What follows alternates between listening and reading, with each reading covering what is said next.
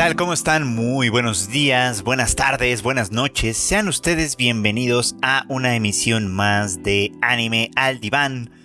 Este podcast de Tadaima en el que pues ustedes ya lo saben, su servidor Freud Chicken platica un poquito sobre las series de temporada.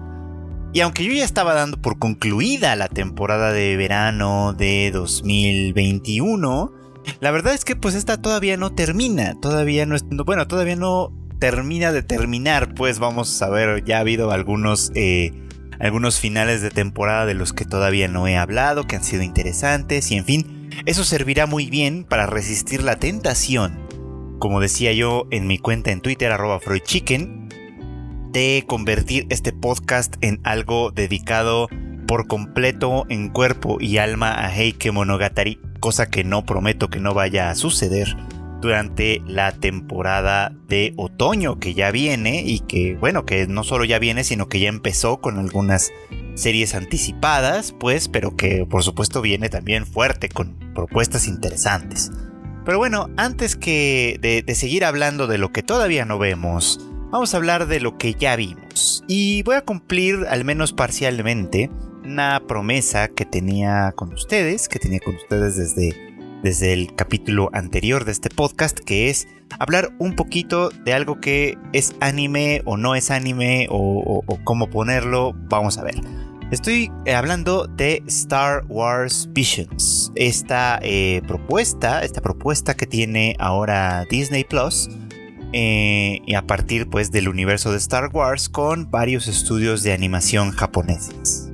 Y bueno, pues hay que decir que, esta propuesta eh, no, no siempre o no necesariamente es muy bienvenida por los fans, tanto por los fans del anime por un lado, como por los fans de Star Wars por el otro.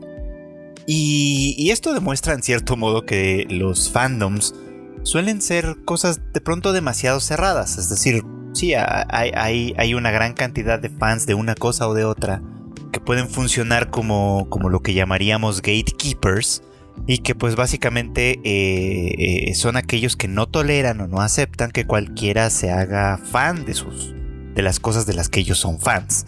Yo puedo entender un poco esa sensación porque pues yo mismo a veces me identifico como, como tal cuando me, me molesta un poco que, que influencers o cosas así de pronto digan que son fans del anime cuando claramente no lo son o no lo son tanto. Pero bueno, Mm, quiero pensar que soy de una facción más o menos moderada en esos, en esos terrenos. Porque por cierto, eh, eh, que vi eh, en Twitter algunos comentarios, sobre todo de fans de Star Wars, que se quejaban de, la propuesta de Star Wars Visions, diciendo que bueno, pues ahora los malditos japoneses venían a, hacer un desastre con su, pues con su adorada franquicia, en fin, cosas de ese estilo, pues, ¿no? Y bueno, pues la verdad es que yo tenía interés en hacerlo, en verlo, porque, y todavía lo tengo porque en realidad no he terminado, solo he visto los primeros eh, tres episodios, los, primeros tres cortometrajes. Eh, es decir, el primero de Kamikaze Doga, el de Estudio Colorido y uno de los que realizó Trigger. Son los, son los únicos que he visto hasta el momento. Pero bueno, quería decirles que yo tenía algo de curiosidad por ver esta, eh, pues esta propuesta. Porque lo que yo pienso en términos generales del universo de Star Wars es que es un universo bastante flexible. Es decir, eh, eh, no. Aunque, aunque los Warsies de pronto pretendan eh, hacer pensar que Star Wars es una cosa como muy consistente, muy bien planeada hasta el último detalle y que todo tiene sentido de alguna forma y etcétera. Obviamente ni entre ellos están de acuerdo porque pues entre los nueve episodios canónicos y un montón de spin-offs y cosas así, pues la verdad es que es muy difícil que, todo eso tenga algún sentido o alguna dirección narrativa eh, que sea muy, muy específica o yo qué sé. Pero en fin, no vamos a meternos en esos detalles. El chiste es que sí hay algunos fans que defienden Star Wars en ese sentido y que consideran que no es para nada válido que, que personas que no están implicadas 100% en la franquicia le metan mano al crear historias como, pues, como propias. Pues, yo creo que con el universo de Star Wars sucede exactamente lo contrario. Es un universo muy eh, flexible, decía yo. Porque, primero porque puede abarcar eh, muchísimas, muchísimas épocas.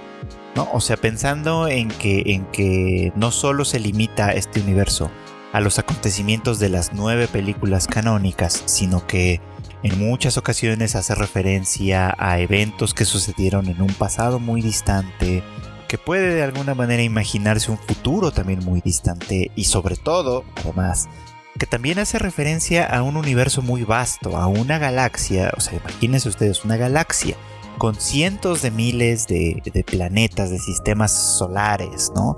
Con millones de, individuos pertenecientes a millones probablemente también de razas extrañas, diferentes, pues, ¿no?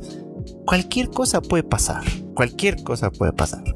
Y en ese sentido, mm, al menos en ese sentido, me pareció especialmente interesante el primer, eh, el, primer corto, el de The Duel de, de Kamikaze Doga, porque me pareció que es el que, eh, bueno, de los que he visto, que solo han sido tres, ya después veré los que, los que me faltan, eh, eh, me parece que, que, integra muy bien justamente las dos ideas, ¿no? La idea de ser Japón, estudios de animación japoneses, con todo lo que esto implica, y al mismo tiempo Star Wars. y digo esto porque, bueno, quienes ya lo vieron, por supuesto que saben a qué me refiero, ¿no? O sea, la estética de una animación a blanco y negro, que no es nada moe ni mucho menos, sino que más bien es así como, como muy, muy seria, muy en el tono de, de, franquicias quizá de historias como la de Vagabond o como Blade of the Immortal más o menos, o sea, que tiene de alguna manera una estética mucho más seria, mucho más cercana incluso a, lo que podrían haber sido las películas de samuráis de, del siglo pasado, ¿no? Tipo Akira Kurosawa o etcétera, pues, ¿no? Eh, y de hecho el ambiente igual es muy parecido eh, al, Japón de, pues del periodo Edo, digamos. Eh, y, todo eso se ve, la verdad es que muy bien, ¿no? Así, ahí funciona muy, muy, muy bien. Y bueno, pues también juega un poco como con la idea o con la noción de que, de que no les voy a spoilear si no lo han visto, pues, pero de que la, la batalla no necesariamente es entre Jedi y Siths o sea, los duelos pueden suceder entre distintas facciones dentro de estos mismos grupos y esto es muy muy interesante.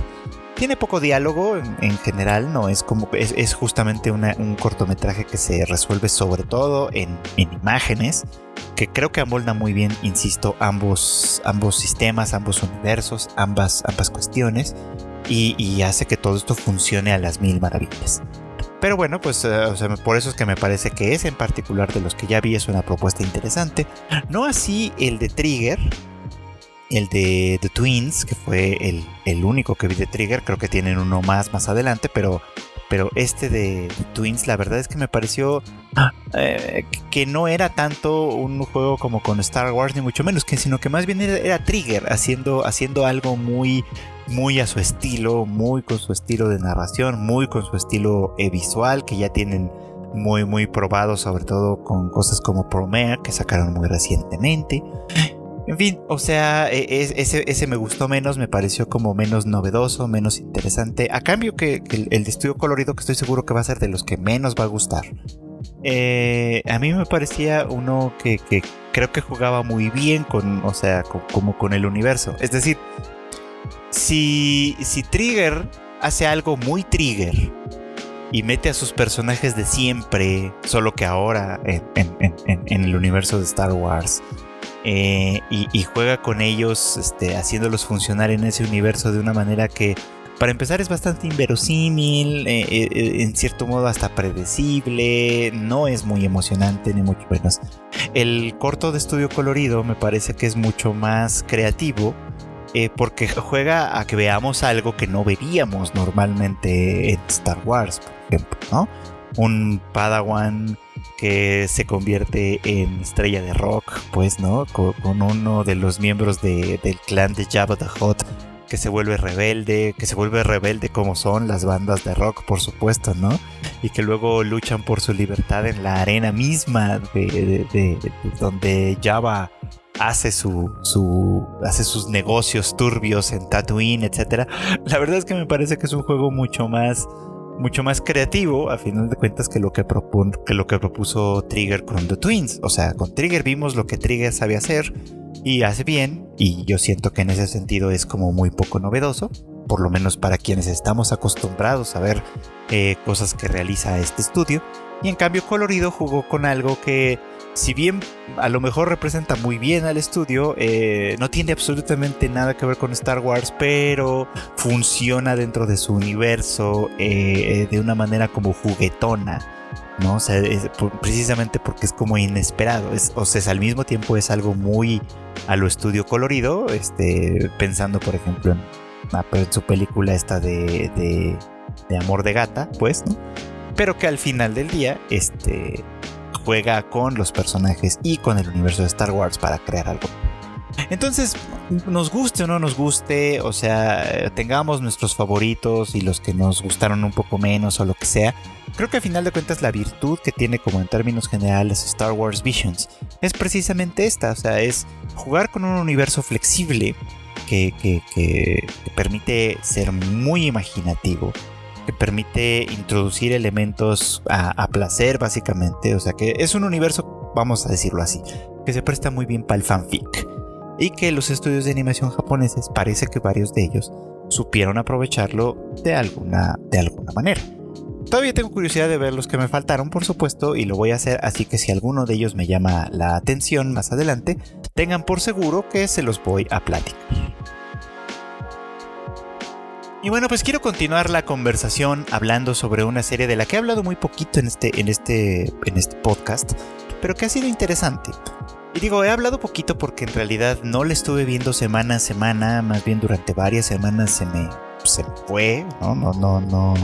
Y luego ya tuve que alcanzarla y me dije, eso me tomó un buen rato, por supuesto, de, estar ahí siguiendo varios capítulos al hilo y, y etcétera, pero finalmente ya la tengo al día. Estoy hablando de The Aquatope on White Sand, una de estas series de PA Works originales, de este, este, este estudio que ha realizado cosas como Hirodoku, que también anda por ahí y en su momento llamó más o menos la atención. Pareciera como que ellos traen un trip de, hacer historias de, chicas.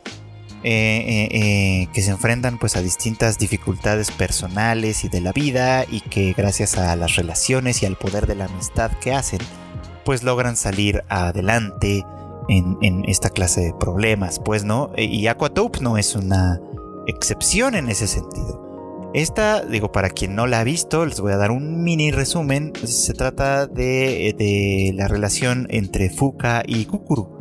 La primera de ellas es una chica que eh, pues aspiró a ser idol, se mudó desde su rancho en Iwate para llegar a Tokio y convertirse en idol y lo había logrado pero pues una, entre comillas, mala decisión, porque fue una decisión tomada desde, pues desde la buena onda, por así decirlo, desde, desde la amabilidad, pero que a final de cuentas le quitó la posibilidad de convertirse en una idol más prominente, por supuesto. Pues eso terminó con su sueño, ya de ahí en adelante pues Fuka ya no sintió que las cosas funcionaban para ella y terminó dejándolo. Entonces pues toma un vuelo casi al primer lugar que se le presenta eh, porque no quiere regresar a casa y enfrentar la, eh, pues, la tristeza del sueño roto, digamos. Entonces toma el vuelo al primer lugar que se, le, que se le ofrece, digamos, a los ojos como una cosa mágica y esto la lleva a Okinawa, mm, donde conoce a Kukuru. Kukuru es una chica un poquito menor que ella, que, eh, cuyo objetivo es salvar a un acuario, eh, a un pequeño acuario local que se llama Gama Gama, en el cual en ocasiones pues la gente ha tenido la oportunidad de tener algunas visiones de, del pasado, por ejemplo, de gente querida, de, gente cercana. En fin, un, lugar místico hasta cierto punto, ¿no? Donde, donde algunas personas han tenido esta experiencia. Sin embargo, pues es también un acuario muy viejo. Su director, que es el abuelo de Kukuru, pues ya ha visto cómo pues el edificio, los aparatos, todo se ha ido deteriorando poco a poco y ha decidido cerrarlo, ha decidido pues hacer lo correcto y, cerrar el acuario, por supuesto, ¿no? Eh, Kukuru eh, en este punto pues está decidida a no, a no permitir este cierre, ¿no? Y hace hasta lo imposible o trata de hacer hasta lo imposible para atraer más y más visitantes y poder mantenerlo abierto. Pues es así, es así como se conocen este par de chicas y digamos el tagline de la serie no nos miente de ninguna manera, ¿no? Las dos chicas se conocen en las ruinas de un sueño roto. Eh, en las ruinas del sueño roto de Fuka, por supuesto, y en las ruinas de. en las todavía casi ruinas del sueño roto de Kukuru. Entonces, durante los, los primeros episodios, durante todo lo que corrió durante la temporada de verano, eh, vimos a este par de chicas pues haciendo distintos esfuerzos, unos más desesperados que otros, por mantener el acuario abierto. Lo interesante es que eh, a medida que vamos avanzando en la historia, obviamente vamos conociendo a, el pasado de Kukuru, por qué es para ella tan importante mantener el acuario. Al mismo tiempo, pues vamos viendo cómo eh, Fuka de alguna manera la va acompañando y va reflejándose en ella también, por supuesto, ¿no? Porque eh, ella ya pasó por, por, por, esta circunstancia de ver cómo su sueño se desmorona poco a poco, cómo no importa qué tanto haga, qué tanto se esfuerce, llega un punto en el que ya no hay nada más que hacer, etc. Y aunque ella pues obviamente tiene sus propias preocupaciones e inquietudes, pues también decide a final de cuentas quedarse en Okinawa para acompañar a Kukuru y, y serle útil tanto como sea posible. Entonces este par pues tiene momentos muy lindos, momentos de tensión, momentos a final de cuentas difíciles de pronto, momentos que, que, las llevan a, acercarse muchísimo, por supuesto, y al final del día a enfrentar juntas algo que, que, pues ya es inevitable, pues, ¿no? El, el, el acuario debe cerrar. Y esta conclusión a la, que, a la que Gokuru también llega a final de cuentas y llega a estar pues eh, eh, de acuerdo, digamos, en que no hay ninguna otra solución más que el acuario cierre. Sucede en un momento muy muy importante, pues, ¿no? Eh, enterquecida por, por, la situación, por la, por, ahora sí que por la decisión final de su abuelo, que parece ser inamovible. Eh, Kukuru decide eh, pues eh, atrincherarse en el, en el acuario, ¿no? Para impedir su cierre. Lo malo pues es que este decide atrincherarse justamente en un día en el que va a llegar un tifón a, la, ciudad, cosa que es bastante frecuente no solo en Japón y, además especialmente en el sur de Japón, Okinawa por ejemplo, pues llegan muchísimos tifones. Y bueno, pues este, el, acuario envejecido como está, pues difícilmente resiste el embate del tifón, ¿no? Eh, se va, hay un apagón, eh, el generador pues entra en acción, pero durante eh, un buen varias horas, pues, ¿no? El generador da lo mejor de sí, pero pues llega el punto en el que ya tampoco es posible mantenerlo. Los fuertes vientos del tifón pues empiezan a romper los vidrios y, eso empieza a afectar las tuberías. Se nota desde luego que, el lugar ya presenta eh, goteras muy, muy prominentes e importantes. Y bueno, pues al final del día esto pone en, eh, en riesgo a los peces, a, los, a, los, a los seres vivos que, existían en el acuario, por supuesto, y que son al final del día la razón de ser de, todo esto, pues, ¿no? Y, ahí es ahí donde Kukuru eh, llega pues a la conclusión de que efectivamente el cierre del acuario no solo es inevitable, sino que es lo mejor que puede hacerse por las criaturas que habitan en él. Lo interesante de esta triste experiencia es que eh, justo en el momento en el que ellas, eh, Fuka y Kukuru, están más desesperadas, llega el abuelo con el resto del staff a, resolver, pues a ayudarles a resolver la emergencia, por supuesto, ¿no? Porque pues ellos saben que el acuario necesita electricidad, obviamente, para que los tanques, las, los, eh, calefactores, en fin, todo, todos los equipos eh, necesarios para mantener un lugar como este, pues funcionen. Y obviamente, pues esto, eh, más que los equipos, pues a fin de cuentas lo que importa son los, pues, peces. y el abuelo le dice algo muy importante a Kukuru, ¿no? en este punto, le dice, tienes que confiar en, los seres vivos, tienes que confiar en los peces. No son tan débiles como, como, tú, como tú crees, son mucho más fuertes. Y, eso le da pues nuevos bríos a Kukuru y a final de cuentas sale todo esto sale muy bien para los peces y logran salvarlos. La cosa es que eh, quiero quedarme un poco como con eso porque la enseñanza de esta primera parte de Aqua Open White Sand es precisamente esto, ¿no? Que, que, eh, que si en algo tenemos que poner nuestra confianza es en la vida, en lo vivo. Y quiero hacer esta distinción porque eh, digamos que Aquatope tiene como un trip muy muy interesante en torno a los seres vivientes, pues, ¿no? Y la relación que tenemos con ellos. Eh, la gente que visita el acuario, que lo visita con regularidad, que, etcétera, eh, lo hace porque pues es un lugar agradable, por supuesto, pero también es un lugar donde podemos entrar en contacto con estos seres vivos, pues. Y no lo digo esto como, como desde un punto de vista de esto de ecoturismo white chican, que ya saben que, nada más van y hacen el ridículo, este, eh, eh, amando a la naturaleza y etcétera. No, no, sino entendiendo, entendiendo que, que la naturaleza, lo vivo, etcétera, es salvaje, es es sucio, está lleno de, posibilidades y de imposibilidades, que, que final de cuentas lo vivo es algo muy complejo, algo que a final de cuentas, eh, de lo que a final de cuentas formamos parte, pues, ¿no? Y que, y, que aunque individualmente, obviamente, cada uno de nosotros luchamos por nuestra propia vida y por nuestras propias eh, necesidades, etcétera, al final de cuentas formamos parte de un sistema mucho, mucho, mucho más grande y que ese sistema más grande que es lo vivo,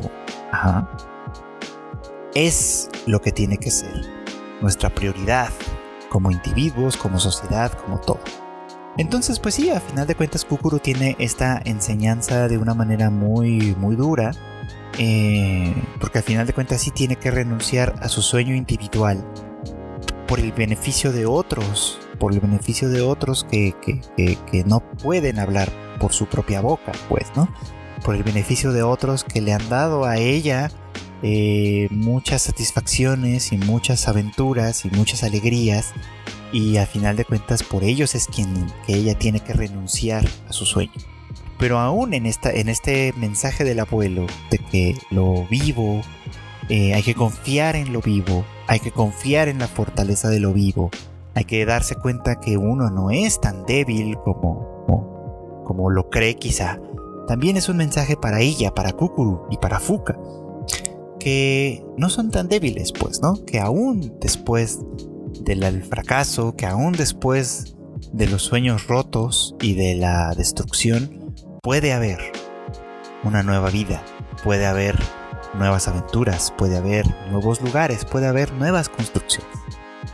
Y es ahí donde creo que, eh, aunque la serie pudo haber terminado, porque al final de cuentas muchos de hecho creyeron que esta era la conclusión de la serie, que Aquatope White Sand terminaba ahí con el cierre de Gama Gama, con la separación de Fuka y Kukuru, que a partir de ahora van a llevar una vida aparentemente pues, diferente, cada una eh, redescubriendo lo que viene para ellas. Pues la serie continúa en realidad durante la temporada de otoño probablemente ahora con Kukuru siguiendo un nuevo sueño, una nueva aventura, nuevos problemas, por supuesto, nuevos aprendizajes y a ver a dónde lo conduce. Pero es interesante, pues, ¿no? Es interesante el cómo la serie se ha acercado, digamos, al problema del fracaso, ¿no? Justo cuando, cuando pareciera como que nuestras sociedades, nuestras ideologías, todas hablan en contra del fracaso, pues, ¿no? Fracasar está mal, fracasar es de perdedores, por decirlo de alguna manera, fracasar es algo que no nos podemos permitir, ¿no? Y, no, o sea, del error también se aprende, de las fallas también se aprende, de los fracasos también se aprende, por supuesto, ¿no? Y está bien, se vale, por supuesto. Y creo que de fondo eh, no, es tanto decir, ah, está bien fracasar y salir adelante, porque pues eso, eso es algo, como dice Wataru Watari a través de Hachiman en Oregairu, eh, en las novelas, no en el anime, decir esto, decir que, fracasar muchas veces es el camino del éxito, es algo que solo puede decir quien ya ha sido exitoso alguna vez, por lo menos, ¿no? No lo puede decir quien siempre ha fracasado, no lo puede decir a quien... No lo puede decir abiertamente, pues, quien solo ha conocido la derrota. Lo puede decir quien ya ha conocido el éxito. Lo puede decir quien todavía tiene fe porque en algún momento le ha ido bien. Sin embargo, aunque solo lo puedan decir con cierta convicción quienes ya han, tenido alguna clase de éxito, no quiere decir que no sea verdad. Que no quiere decir eh, que, que, el fracaso es lo único que existe. Simplemente que al volverlo y volverlo y volverlo a intentar, no, las posibilidades de triunfar, las posibilidades de tener éxito son un poco mayores cada vez. No, simplemente por pura probabilidad. Y esto quizá es lo que veremos en Kukuru. Quizá la, siguiente parte de Aquatope no va a tratarse de ella siendo enteramente exitosa y saliendo adelante con todo. Muy probablemente va a ser de ella fracasando de otras maneras, aprendiendo de otras maneras y llegando a otras conclusiones. Porque al final de cuentas el mensaje de fondo, al menos hasta este punto, creo que es muy claro y creo que funciona muy bien. Confiar en lo vivo. Y confiar en lo vivo significa, mientras estemos vivos, hay esperanza mientras estemos, mientras podamos movernos, hay todavía camino por recorrer. Mientras podamos, a final de cuentas, seguir soñando, hay sueños que se van a cumplir. Y otra que también ya llegó a su conclusión fue la segunda temporada de Miss Kobayashi's Dragon Maid, o Miss Kobayashi's Dragon Maid S. Una eh, serie que, bueno, pues mucho se ha dicho últimamente, lo he visto por ahí, me lo han preguntado directamente que aparentemente eh, pues ya es la última vez que Kyoto Animation trabaja con Miss Kobayashi's Dragon Maid. Eh, yo no estoy tan seguro, o sea, de que, de que sea así, o sea, no necesariamente va a ser así. La verdad es que los detalles no lo sé. Supongo yo que, la, que, esta conclusión viene porque la segunda temporada termina con un, con un gran letrero diciendo Oshimai o el fin lo que nosotros pondríamos al final de nuestras películas, por ejemplo, ¿no? Antes era, antes era muy común poner, poner fin o el final o el fin o alguna cosa así en la, conclusión de las películas, pues, pero bueno, ah, eh, ahora pues ya no es una convención tan, tan, tan presente, pues, ¿no? Y, aparentemente, o al menos eso creo, eso es lo que hizo pensar a mucha gente que ahí termina para siempre esta historia. y al menos su versión animada. Y tengo que decirles algo. La verdad es que si ahí terminase, a mí me parecería bien. Ajá. O sea, me parece que la, conclusión que tiene Miss Kobayashi's Dragon Maid es un buen final, que de alguna manera cierra, eh, eh, aunque yo sé que para muchos de manera insatisfactoria, por supuesto, eh, la historia de Toru, Kobayashi todos los demás personajes que se les allegaron, desde luego, eh, dando pues obviamente a, entender que las cosas van a continuar siendo como son durante muchísimo, muchísimo tiempo y que Kobayashi lo está disfrutando mucho, por supuesto. Y de hecho va por ahí lo que quiero, lo que quiero decirles como notas finales de esta, de esta serie. ¿no? La verdad es que su premisa es bastante ridícula desde el primer lugar, ¿no? O sea, Kobayashi en la primera temporada, eh, después de una borrachera oficinil, eh, eh, pues se adentra en el bosque y conoce a Toru en su forma de dragón, encuentra herida, ¿no? Y, Kobayashi, pues borracha como está, sin darse cuenta que está viviendo algo completamente extraordinario, le quita la, espada que tenía enterrada, lo cual le permite a ella recuperarse de sus heridas y, luego la invita a vivir a su casa, pues, ¿no? Eh, sin saber o sin entender muy bien exactamente en qué se estaba metiendo, ¿no? Es una premisa que parece ridícula y eso es una de las grandes virtudes del el anime como medio y del manga y etcétera como medio creativo, eh, porque pues permite imaginar universos muy muy particulares y contar historias a partir de esa clase de premisas. Lo demás pues ustedes ya lo conocen si han visto la serie, ¿no? Eh, Kobayashi es una fan de las sirvientas, o sea, de las sirvientas como concepto y obviamente pues le gusta acudir a los, a los restaurantes de sirvientas, a los maid cafés etcétera. Y entonces pues este Toru para agradarle adopta no solo una forma semi-humana, porque pues eso es una humana con cuernos de dragón y cola de dragón. Pero este adopta también pues la, función y, la vestimenta de una sirvienta todo esto con tal de agradar a, Kobayashi, pues, ¿no? Y a partir de aquí, pues empieza su relación en la que, en la que eh, Toru está abiertamente enamorada de Kobayashi y quiere tener con ella una relación más bien como de, como de parejas. eh, Kobayashi, pues, aunque no parece que su sexualidad vaya por ese lado en primer lugar, pues, este, de pronto mm, hay momentos en los que da la impresión de que no está tan en contra de la idea, eh, pero bueno, a final de cuentas ese tampoco es el tema. Eh, el tema, en realidad, es cómo las relaciones que construimos y que hacemos, los vínculos, le dan mucho más color a nuestra vida. Porque no es que Kobayashi fuera infeliz, en realidad tenía pues un buen trabajo, como que es de hecho el trabajo que mantiene todo este tiempo. Eh, tenía su afición a, las maids, a las sirvientas, pues, ¿no? Que de alguna manera también le daba algunas luces en su vida, es decir, tenía sus propios hobbies. Tenía amigos, este, especialmente eh, eh, a Taquilla, su compañero de trabajo, con quien normalmente pues tenía, bueno, con quien tiene cosas en común y funcionaban muy bien como una pareja de amigos, por supuesto. Eh, tenía una relación más o menos distante con su familia, pero buena, en fin, o sea, tenía cosas que podían decir, pues Kobayashi lleva una buena vida. Pero en el momento en el que conoce a Toru, y que además después viene Kana, después viene Lukoa, después viene Fafnir, después vienen, pues digamos, como todos los dragones que se van acercando y la gente relacionada con ellos, ¿no? Como Saikawa, como Shota, etcétera eh, eh, le dan mucho más color a su vida. Y, por ejemplo, ustedes recordarán que en la primera temporada, eh, aunque ya no vimos esa escena porque esa era la conclusión, Kobayashi lleva a, Toru a, la casa de sus padres, ¿no? A presentarla, a que, a que conocieran, a que sus padres conocieran a la persona con quien había formado una familia. No una pareja, porque en realidad Kobayashi siempre se ha resistido a eso, pero sí una familia. Una familia que ahora le daba mucho color a su vida, que le había hecho moverse desde su, de su sitio en el que estaba, cambiarse de casa, por ejemplo, para ir a un lugar más grande, eh, hacer cosas como fingiendo, como, como sí, como mimetizándose con lo que haría un padre de familia, llevando a, a Kana a la escuela, ¿no? Incluso dándole su apellido. Eh, cosa que a todo el mundo extraña, ¿no? Que Kana se refiere a Kobayashi como Kobayashi, aunque ella también es una Kobayashi. Pero en fin, detalles, detalles por supuesto, ¿no?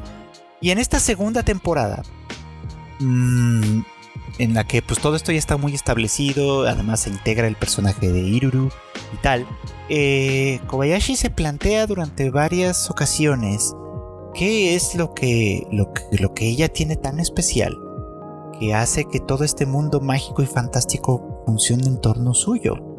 O sea, Toru es una persona genial, estupenda, muy poderosa, muy hábil, que lo puede todo que poco a poco ha ido integrándose más y más a la vida, a la vida humana, que ya la conocen y la reconocen en la comunidad, que incluso colabora con la comunidad de alguna manera, pues, ¿no?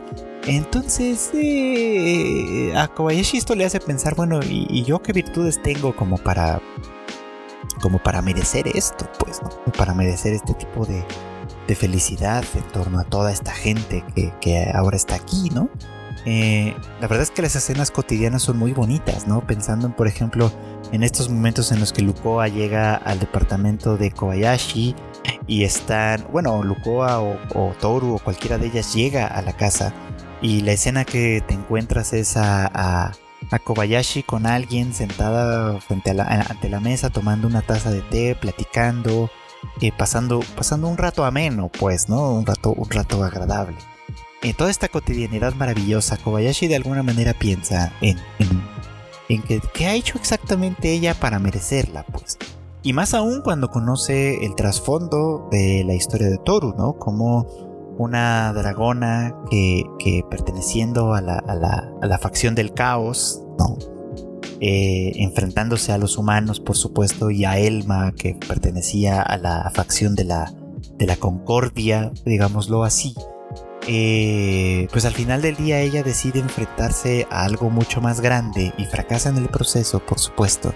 Eh, porque eh, en el fondo, muy en el fondo, lo que Toru también deseaba, bueno, no tan en el fondo, era paz, era, era, era vivir en un mundo en paz. Entonces este mundo le ha quedado muy bien, por supuesto, ¿no? Y la vida de Kobayashi le ha quedado muy bien. Pero además Kobayashi le ha provisto de un espacio al cual pertenecer, que creo que es al final de cuentas el punto importante, ¿no? Toru pertenece con Kobayashi como Kana, como Iruru también han pertenecido con ella.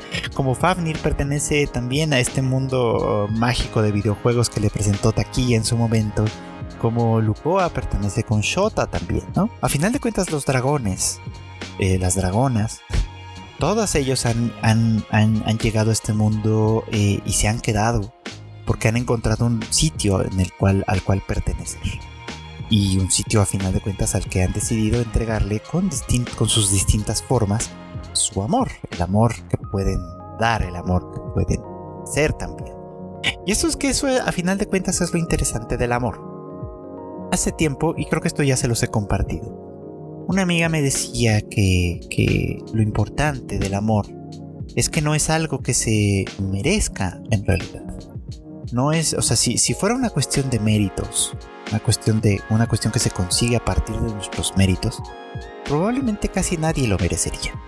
Después de todo, todos somos hasta cierto punto malas personas. Todos somos insuficientes, todos tenemos fallas, todos fracasamos, todos podemos llegar a ser egocéntricos, todos podemos llegar a ser personas, eh, pues sí, centradas en nosotros mismos, eh, pendientes de nuestras, eh, de nuestras necesidades antes que de las necesidades de otros. Todos podemos ser ese tipo de persona. Pero cuando amamos a alguien, cuando nos ama alguien, cuando lo hacemos de verdad y genuinamente, a menudo lo que sucede es que lo hacemos desde, pues, desde el afecto, desde el cariño, desde, desde, desde la generosidad. Porque el amor por naturaleza es generoso. Eh, y, no, y, no amamos a alguien porque lo merezca. Amamos a alguien porque queremos amar. Y si, si somos amados de regreso, también somos amados no porque lo merezcamos, sino porque la otra persona nos lo ofrece. Entonces es ahí donde esa distinción es importante porque a veces podemos amar a alguien que en un momento dado nos está cayendo muy mal, ¿no? A alguien que está haciendo cosas que no aprobaríamos de, otras personas, por supuesto, ¿no? A alguien que piensa, que dice, que cree cosas con las que no estamos de acuerdo. Y sin embargo, lo amamos todos porque el amor es así. Y, y, ya lo hemos mencionado antes también, ¿no? El amor a veces, puesto desde ese punto de vista, es un peligro porque abre eh, la puerta para el, para el daño, abre la, abre la puerta para la violencia, abre la puerta para, la, para, para cosas muy, muy negativas porque a veces podemos amar de manera equivocada y de manera, pues podemos decirlo, patológica quizá. Eh, a alguien que no nos corresponde y que no solo no nos corresponde sino que nos agrede y ahí obviamente el amor por uno mismo y el amor por otras personas entra en conflicto. Pero la naturaleza del amor es así. El amor es básicamente no algo que se merezca, sino algo que se entrega, algo que se ofrece y algo que se recibe cuando se recibe. Eso es lo bonito, pues, ¿no? Entonces, eh, Toru podrá ser una persona formidable y Kobayashi podrá ser una persona más bien ordinaria. Sin embargo, en el momento mismo en el que una decide amar a la otra y la otra decide corresponder a ese amor a su manera y hacer todo lo que lleva en sus manos para, para convivir juntas, para construir esa cotidianeidad que es tan linda, etc. A final de cuentas, pues también es un acto de amor en el cual el mérito no tiene absolutamente nada que ver, ¿no? Eh, y creo que a final de cuentas esa es un poquito como la, la, la, eh, la conclusión de mis Kobayashi's Dragon Maid, ¿no? Que el amor a final de cuentas no es algo que se merezca, sino es algo que se comparte, es algo que se ofrece, es algo que se recibe, es algo que, que, se engrandece además a medida que se comparte con más y más personas que están dispuestas a compartir también este, este, pues digamos como de este amor. Así que pues fuera de sus cosas que de pronto son medio cuestionables y que, y que la serie hace por, por amor al fanservice, pues, y que sé que además es una de las razones por las que muchos entraron a verla. Creo que a final de cuentas lo importante es más bien esto, ¿no? Lo importante es que es una historia de amor. Una historia de amor que además se sale de la norma, porque eso es un asunto que también tiene que ser muy, muy importante para este tema del amor. El amor no necesariamente es normativo, no necesariamente amamos a quien debemos, entre muchas comillas, amar. Muchas veces amamos a quien amamos y ya, ¿no? Este, independientemente de cuál sea la norma que, supuestamente tenemos que seguir. Esto es algo que está ahí desde, desde la antigüedad y desde donde ustedes quieran. Piensen, por ejemplo, en Romeo y Julieta, ¿no? Que se amaban a pesar de no deber amarse, ¿no? Y esto obviamente pues pasa por el amor que, que, que, es completamente antinormativo, por ejemplo, ¿no? O sea, que durante muchos años ha habido la lucha eh, de, pues de, la comunidad LGBT por, por defender su derecho a amar a quien, a quien ellos quieran amar, por supuesto, ¿no? Eh, y básicamente pues va por aquí, por supuesto, ¿no? No solo eh, el amor es una cosa que tiene que ser lo suficientemente libre como para permitirnos amar a quien querramos amar, tiene que ser también algo que no es, algo libre que no esté eh, sujeto a la norma. Ajá. Porque pues el amor es así, ¿no? Y con esto no estoy justificando nada de la pedofilia, ni mucho menos, porque ya había algunos pensando en esto, ¿no? Porque al final de cuentas amar también implica, y eso es algo que, que hay que entender, que aunque el riesgo del amor es que se abre la puerta para la violencia, para el abuso, para muchas de esta clase de cosas, el amor de verdad implica también aceptar y respetar los límites de otras personas. El amor no puede ser de ninguna manera egocéntrico, ¿no? No puede ser solamente para satisfacer mis necesidades. El amor, al final del día, cuando es de verdad, piensa sobre todo en el otro. Y cuando uno piensa en el otro y el otro piensa en uno, es entonces donde tenemos amor de verdad. Es una discusión delicada, por supuesto, que necesita tomarse mucho, mucho más en serio, pero que quede ahí, pues, ¿no? Lo que pasa en Miss Kobayashi's Dragon Maid es esto: es una red de amor entre distintas personas que se expresa de distintas maneras, pero que todo de alguna manera funciona. Y bueno, pues finalicemos platicando sobre el, pues sí, el final de temporada, que espero que pronto, aunque no se ve cercana, eh, venga una segunda temporada de Kageki Shoujo, que fue, ustedes ya lo saben, lo he dicho un montón de veces, fue mi favorita de la temporada de otoño de 2021. Esta historia en la que pues varias chicas están en la, en, en la prestigiosa escuela de teatro, artes escénicas Koka con la finalidad de convertirse, pues obviamente, en superestrellas, ¿no? Coca es la escuela, eh, pues el semillero más importante del país de este arte, dirigido exclusivamente a mujeres que van a participar en obras teatrales pues de este tipo, ¿no? Donde las mujeres representan todos los papeles, como en, eh, bueno, pues, básicamente como en Takarazuka, ¿no? De hombres, de mujeres, etcétera, pues, ¿no?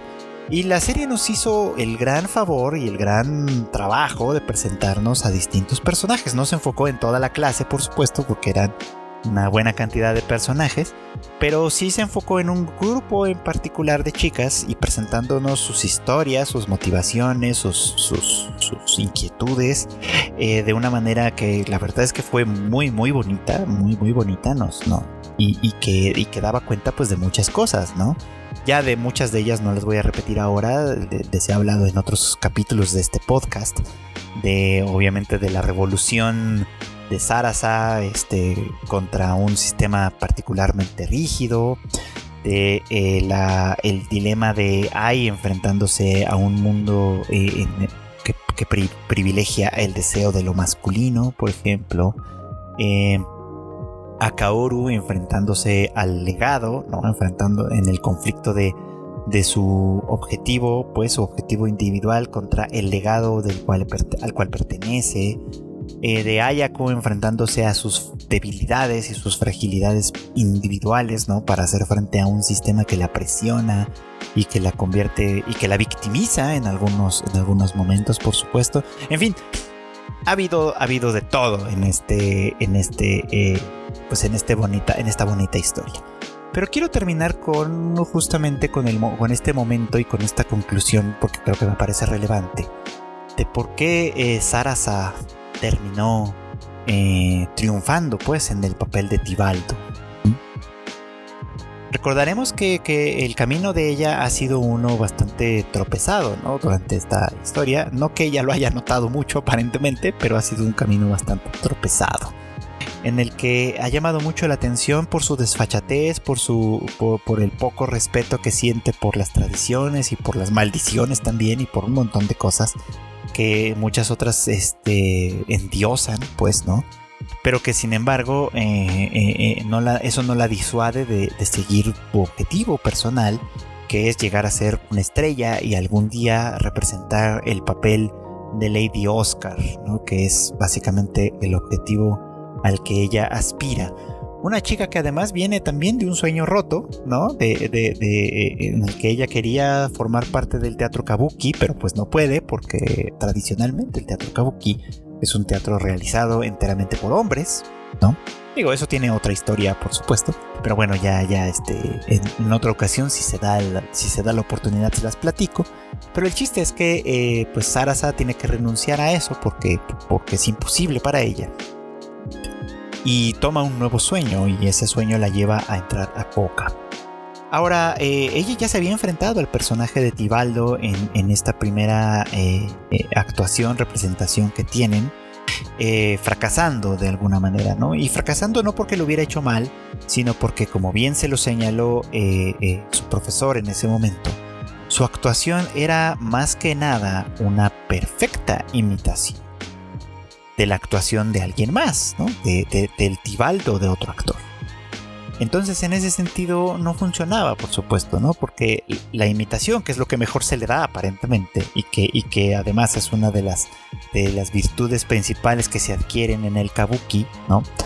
No es algo que se espera de este tipo de teatro en el que ahora ella se encuentra, ¿no?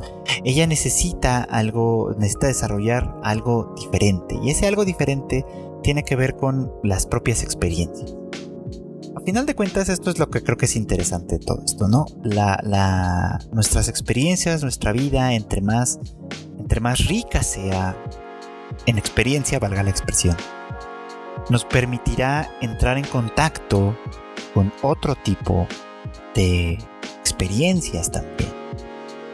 Y, entrar en comunicación como entra en comunicación un actor con su público creo que eso es algo que se ha ido perdiendo, pues, ¿no? Que, a medida que, las artes escénicas, en este caso transformadas en cine, por ejemplo, se han ido convirtiendo en algo cada vez más, no comercial, porque no es la palabra, sino industrializado, vamos a ponerlo así, hace más difícil que conectemos desde, desde otros lugares con los personajes, etc. ¿no?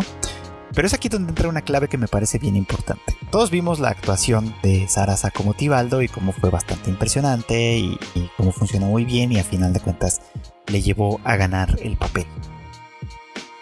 Pero eh, lo que la maestra, eh, que a final de cuentas dio su voto por Sarasa, el, el voto definitivo para que ella ganara, le explica eh, a, Sugimoto sobre, sobre este, por qué decidió por Sarasa.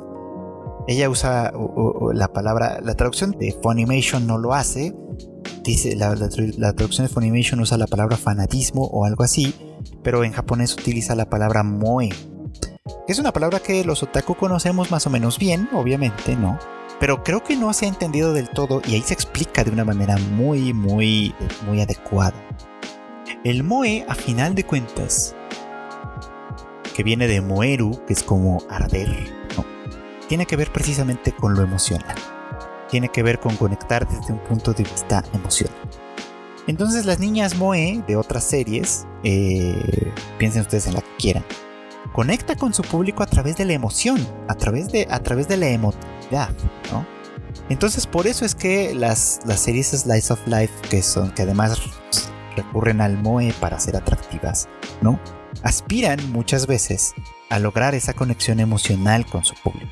A, veces es una cosa medio perversa también, obviamente. Pero, pero a final de cuentas, creo yo que, lo que de lo que se trata a final de cuentas es precisamente de esto. De que una actuación nos haga sentir cosas.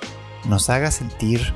Eh, o sea, cuando una actuación es buena, nos hace sentir de verdad emociones. Y, nosotros conectamos con esas emociones aunque nuestra experiencia no sea, exactamente la del personaje que estamos viviendo. Esa era la enseñanza, pues, ¿no? Porque básicamente sí, dice, Tibaldo es un personaje interesante en Romeo y Julieta, porque eh, es un personaje frustrado, ¿no? Ama profundamente a Julieta y su amor no es correspondido. Y ese amor enfermo, decepcionado, frustrado, se expresa como ira, como violencia, ¿no?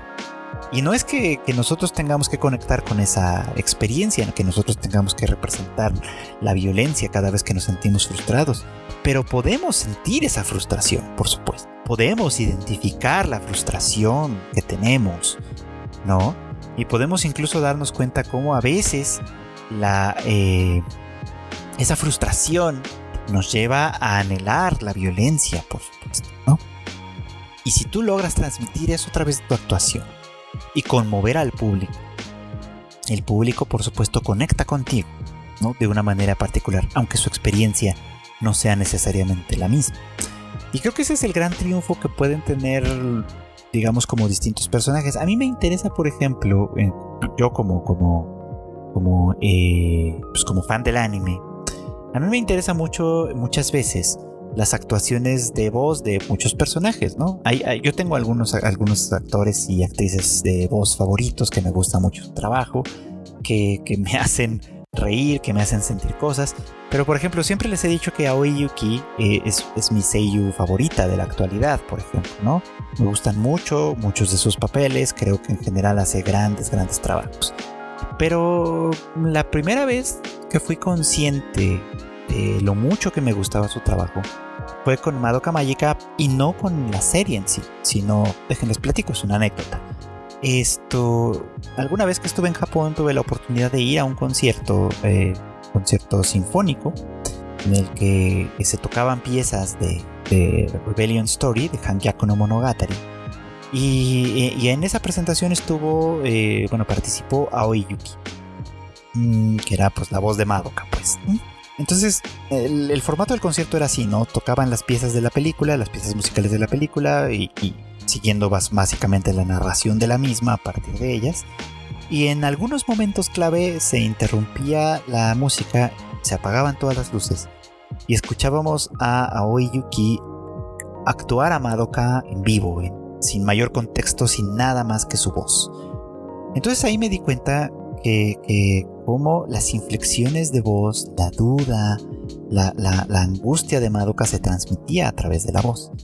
Y me impresionó mucho, la verdad, me impresionó muchísimo, muchísimo. Nunca había, o sea, no había prestado atención, aunque por supuesto que el personaje y la historia me había conmovido en su momento, no había prestado atención en, hasta ese punto en qué medida la voz hacía una, una interpretación que me, que me llevaba a conmoverme, pues, ¿no? Que me llevaba a sentir lo que estaba sucediendo ahí.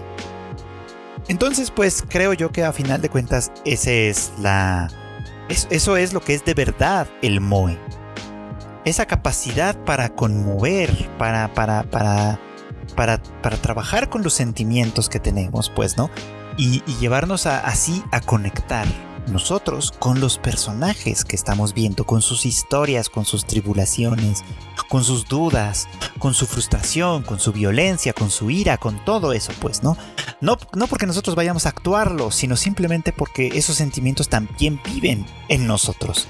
Esos sentimientos también existen en, nuestra, en nuestro ser y que cuando un actor consigue representarlos frente a nosotros, en una obra de teatro, en una película, a través de su voz, en una serie animada, etcétera, etcétera, y nos permite conectar con eso, eso es lo que le da gran valor a su trabajo, a la historia y a todo lo que se nos presenta. Así que ah, eh, creo que Kageki Shoujo termina justamente con una nota muy muy alta en ese, en ese tenor, ¿no?